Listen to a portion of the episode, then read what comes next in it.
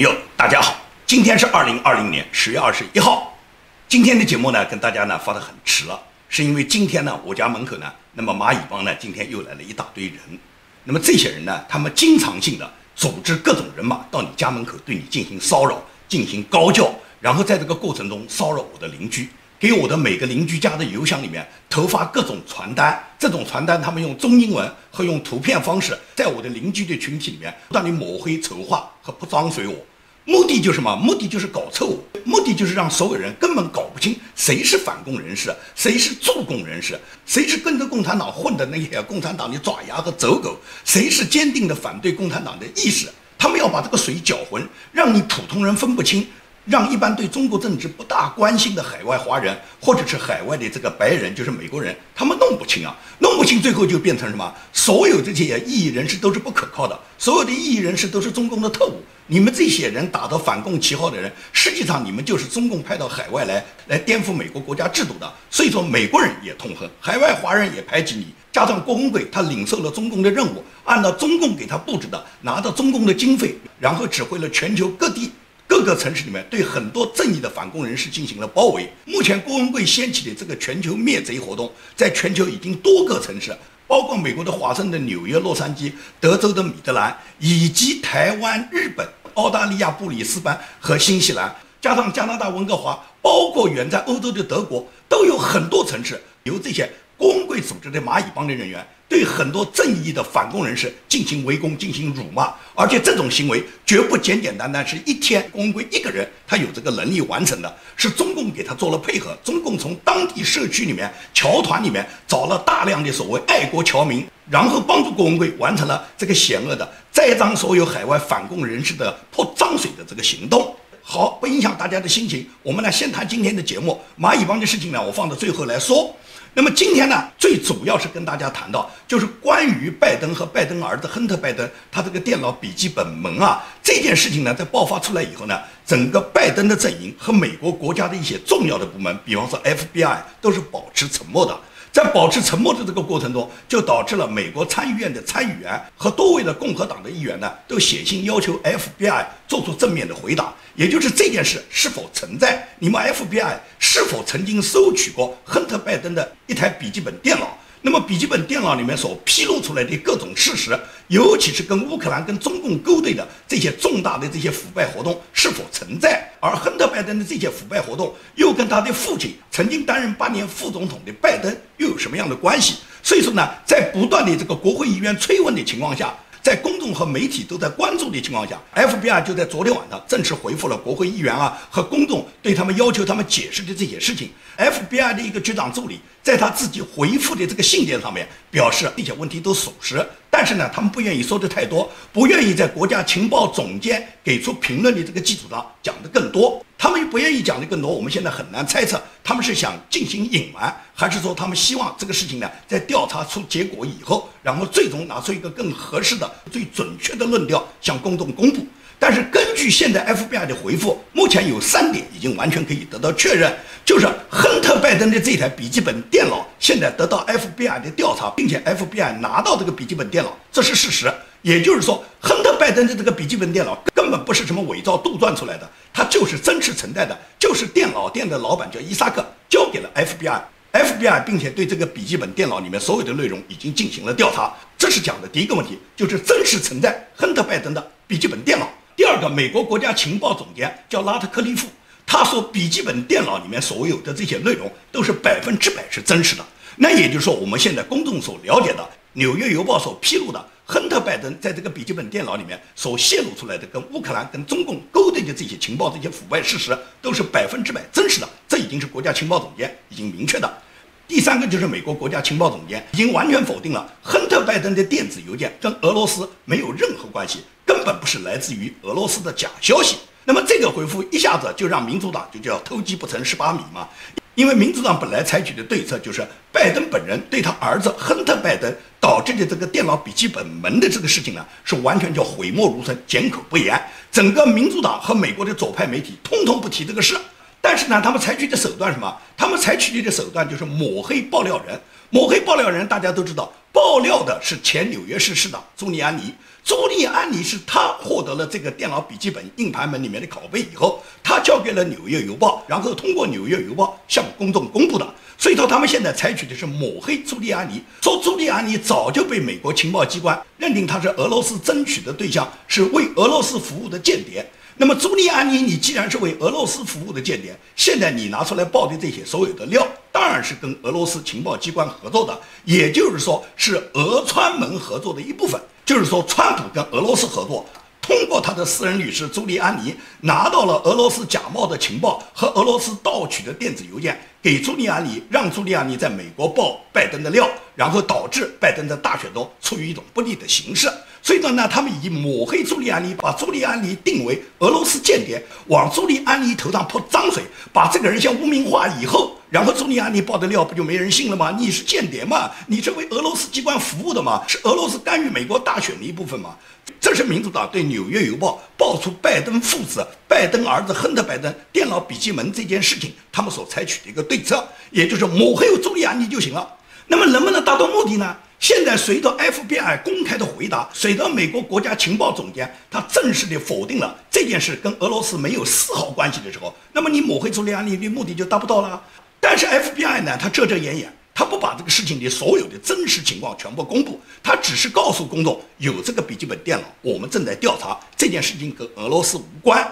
在这种情况下，朱利安尼他就无法完全再相信你 FBI 了。因此，朱利安尼他就把他手上的很多重要的资料不全部交给你 FBI。他呢，在昨天呢，已经把很多的证据呢交给了特拉华州的警方。他交给特拉华州警方的理由就是什么？因为他所给出的这些资料里面啊，涉及到很多亨特·拜登跟未成年女孩的照片。据传呢，这个未成年的女孩呢都是华人了，黑写不当的短信。所以呢，朱利安尼呢已经把电脑硬盘呢移交给特拉华警方，让特拉华警方参与调查。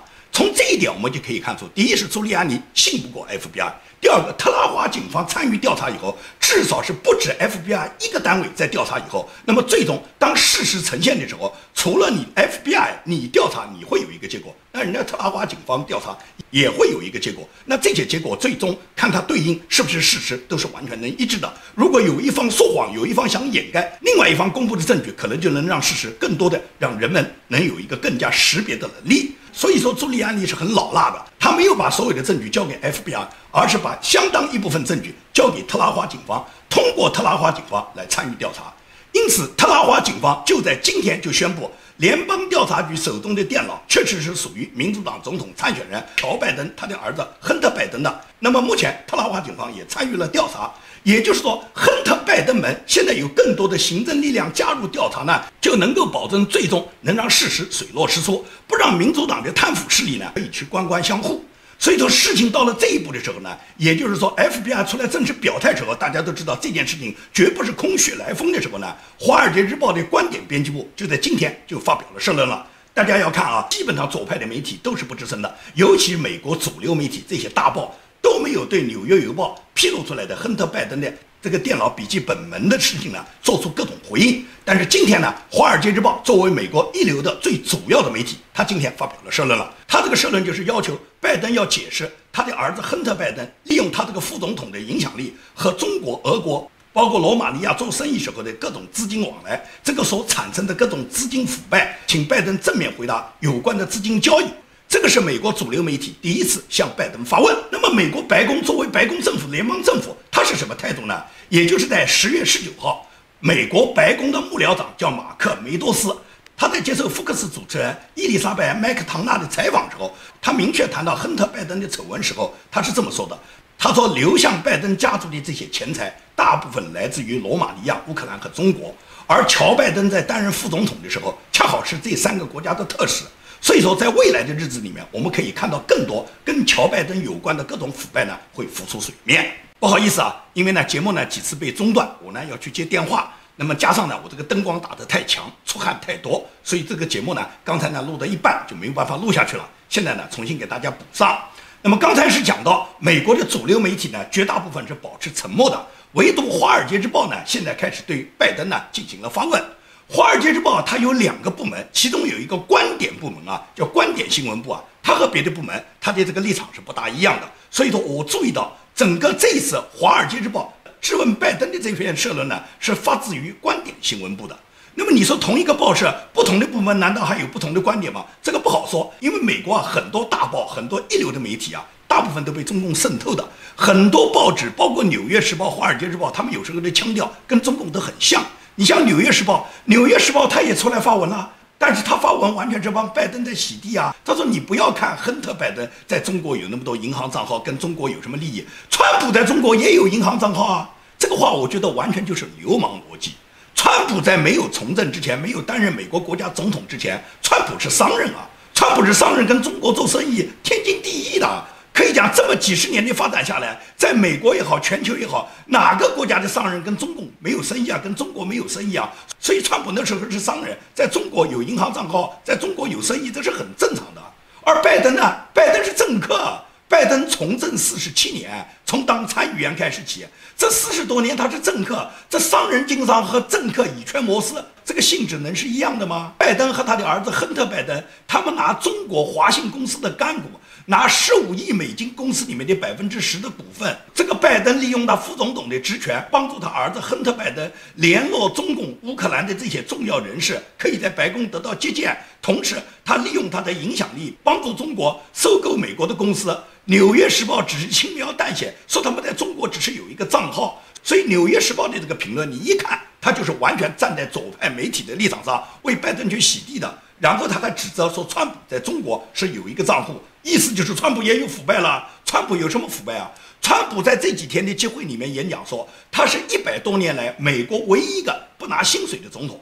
每次呢，我讲到川普就拿一美元的总统呢，总有人跟我抬杠，说是川普他就拿一美元吗？川普他多大的安保队伍，这个安保消耗多少费用啊？川普是美国总统，总统到哪里都有庞大的安保，这是国家必须要做的一个安全保证。这跟川普个人有什么关系啊？说川普一年打多少高尔夫？川普打高尔夫都是到他自己的高尔夫球场，好吧？从来没有让国家去帮他支付他的高尔夫球的这个球费吧？至于你说打球期间有安保，那是必然的。既然你入主白宫，你是总统，二十四小时都有安保，随你总统在哪里都要提供庞大的安保。这个安保费用你算到川普个人头上吗？那奥巴马、克林顿他们当总统时候，他们的这些庞大的安保队伍，这些安保费用难道要奥巴马、要克林顿自己出吗？所以讲这种话是完全没有道理的。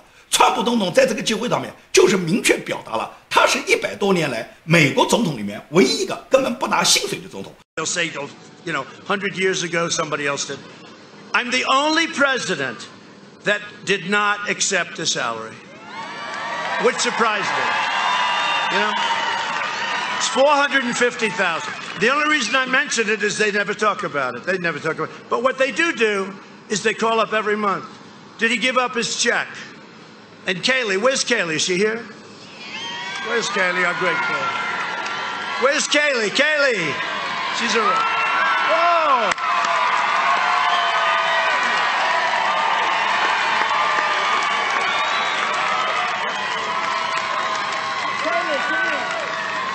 Come here, Kaylee.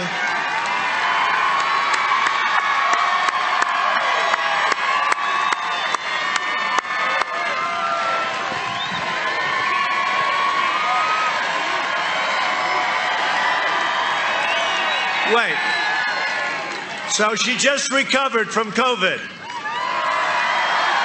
Can you believe it? Stay away from me, Kaylee. No, Kaylee. Is it true? They call all the time. Did he give up his check, his salary check? And she's always said, okay, they never write about that. If I ever didn't give it up, it would be headlines. Trump refused. These people are the worst. But is that true, Kaylee? Say a couple of words.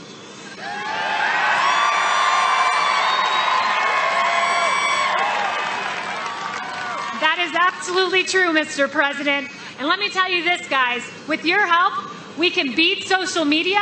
We can beat the media because we have the greatest fighter in the history of this country and President Donald J. Trump.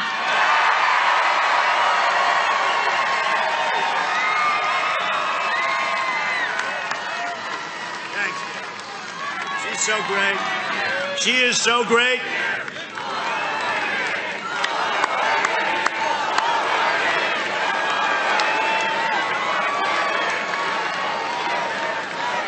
That should be that good. That was good.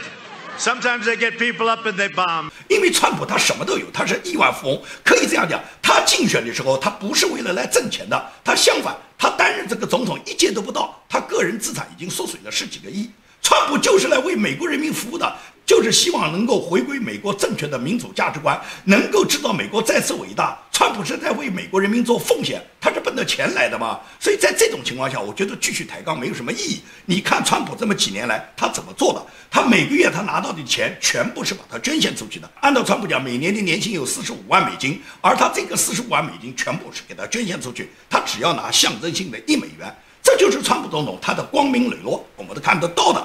所以说呢，在川普总统和拜登，这完全是形成了两个人，一个廉洁奉公，一个呢贪赃枉法。我觉得这已经是非常清楚了。随着亨特·拜登他的这个电脑笔记本门不断的有更多的信息爆出，我们会了解亨特和拜登家族他们更多的腐败事实。那么大选还有十几天，美国人民通过自己的选票，最终会投出他们信任的总统。人民用选票决定了他们相信拜登还是相信川普。好，最后呢，我要跟大家说一下蚂蚁帮的事，也就是蚂蚁帮对我的这个包围呢，他们绝对不是一天，那么长期以来，至少是已经延续了一两个月了。郭文贵呢，在全球发起了一个叫“全球灭贼”的活动，他公布了几十个人的名单，这个名单里面有一部分人呢，过去呢曾经是挺过锅的，后来人家认清了他的真实面目以后，人家跟他翻脸了，那么郭文贵就耿耿于怀，对这部分人呢，就大肆的辱骂和打击。还有一部分呢，是一开始对郭文贵是信任的，那时候谈不上叫什么挺郭，只是对郭文贵出来爆料，大家对他表示一种信任，表示一种期待。但是他欺骗了别人以后，别人马上就识破他的骗局，就再也不跟他往来了。他对这些人是恼羞成怒，不断去辱骂别人。但是这个里面，在他被打击的，在他公布名单里面有好几个人，本来是跟他没有任何关系的，既没有挺过锅，也没有砸过锅，跟郭文贵完全是井水不犯河水。但是他一定要打击。里面最典型的有三个人物，一个是傅西秋牧师，一个是我吴建明，一个是陈光诚。那么他和他的这个手下，包括 Sara 和很多蚂蚁帮，对傅西秋、对陈光诚、对我本人有大量的抹黑。这个网上呢都有很多，大家都可以看得到。那么很多朋友都不理解，为什么你们三个人要成为郭文贵打击的对象呢？我呢在这呢跟大家做一个简单的解释。傅西秋牧师因为是通过宗教领域，在中国以宗教的名义营救了大量的中国的宗教人士和那些维权律师，也就是在宗教领域，傅西秋做出了重大的贡献。共产党对他恨之入骨，拿他又没什么办法，因为美国是基督教文化嘛。美国所有的教会对傅西秋牧师他这种人道主义的救助行为是给予大家的赞赏和积极帮助的。那么美国的高层也是对傅西秋这个对华援助协会给予极力的支持。所以说，你可以看到，这么几十年来，傅西秋牧师从中国营救出大量的维权律师和那些反共意识，尤其是他们的家属。因为很多反共义士已经被中共关进牢房里面了嘛，在他们坐牢服刑的这个期间，他们的太太和孩子由傅西秋牧师把他们营救到美国，显然这是对反共义士最大的帮助。所以说，中共对傅西秋是恨之入骨，因此中共就要打击傅西秋。怎么打击啊？抹黑哇，把傅西秋说成是共产党的特务啊，把傅西秋所有的营救行为都把他认定他营救出来的人就是中共派到海外的特务，通通是特务，没有一个好人。在这种情况下，抹黑傅西秋以后，也就是断掉傅西秋他自己营救这个途径，也就是对傅西秋进行根本性的打击，这是工会要做的一件事。那么对我吴建明，大家都很清楚，听我节目的人都了解我。我吴建明本身是八九六四时候亲身参与六四运动，并且在南京高职联担任主要领导人的一个学生领袖，在六四之后被中共判了十年。美国跟中国在六四后第一次谈判，派出了国务卿贝克，贝克到中国第一次。给出的要求释放异议人士的名单里面，我的名单就在里边。那么了解我节目的人，看过我节目的人都知道这段往事，在这呢我不重复。也就是说，我吴建明是在中国是一个知名的异议人士。那么像我到达美国以后，又在美国开播了我的自媒体，我的自媒体在反共这个领域中，可以讲对中共的杀伤力是巨大的。我做了一千多集视频，可以讲我每集视频都是一发炮弹，每发炮弹都是打中中共的心脏，所以中共是恨之入骨。对我本人来讲，在海外他们发起了大量的，先是收买，收买不成就威胁，威胁不成再收买。他们通过各种方式，通过收买、威胁，看我软硬不吃。那么最终他们找到郭文贵，通过郭文贵对我抹黑，也就是把吴建民抹黑了以后，你吴建民什么炮弹不炮弹，你什么视频不视频，你这些视频他们把你定为叫小骂大帮忙。所以说呢，他们就抹黑你吴建民，把你吴建民抹黑了以后，就达到了共产党的目的。这是共产党通过工会打击我的真正的目的。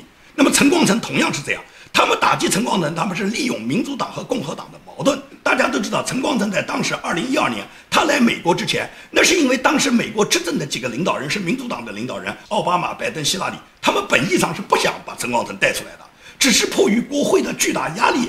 是富西丘姆斯在国会听证的时候接通了陈光诚的电话，然后史密斯议员跟陈光诚亲自通了电话以后，要求把陈光诚带到美国来。在国会的巨大压力下，民主党的领导人不得不把陈光诚接到美国来。但是他们对陈光诚是很冷遇的，所以在这种情况下，共和党看到了陈光诚他的坚定的反共决心，所以共和党在今年他的这个二零二零年总统竞选造势大会上面邀请陈光诚代表华人做了一个发言。那么陈光诚的发言，大家就可以看到，发言的非常好，川普总统都亲自转发了。所以说，中共恨得要命啊，他不愿意陈光诚有这种影响力啊，因此他就发动郭文会，国文会就掀起了海外一圈抹黑陈光诚的工程啊。你可以看看网上有多少对陈光诚污蔑和陈光诚泼的那些脏水啊。这就是工会要打击陈光诚、打击我吴建民和打击傅西秋真正的原因。而这些蚂蚁帮呢，他们为什么愿意帮着工会去卖命、去充当炮灰呢？因为工会首先对他们欺骗，工会设计了一个惊天的骗局，就告诉他们什么：你们买我工会的股份，工会设计了很多他的什么机器类的产品，他搞了非常非常多的他这个机器类的这些投资项目，号召所有的广大的蚂蚁把钱投进去，尤其是中国大陆的那些，让你们都去买工会的产品。买公会的产品是第一步，就说他首先骗了你们的钱，骗完你们钱以后呢，他就说呢，给你发一个会员证，因为你买了他的产品以后，你就是他的会员了。但是你光当会员是不够的。你当了会员以后，你必须要参与围攻所有的反共人士。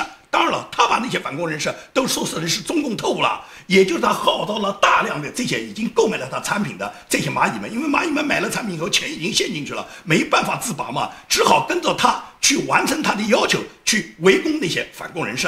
那么参与围攻以后，就拍了照，拍了照片，拍了视频以后，他骗这些人说是你凭这些视频，凭这些照片，然后呢，你在赠币的时候。然后你就可以通过移民局的审查，你就可以获得证币了。而且呢，他以他这个所谓新中共联邦，还给你发个什么护照，这就是郭文贵精心设计的骗局。有没有人相信呢？很多人相信啊。所以说买郭文贵股份的，帮助郭文贵去充当炮灰、去占据、去辱骂、去殴打的人大有人在啊。因为这些人指望着到我家门口、到夫妻秋家门口去表演以后，然后上了镜、拍了照片以后，将来可以去办证币啊。你能办到赠币吗？我告诉你讲，所有你们这些人，你们一个也办不到赠币。郭文贵自己啊没有办到赠币，帮你们到哪去办到赠币？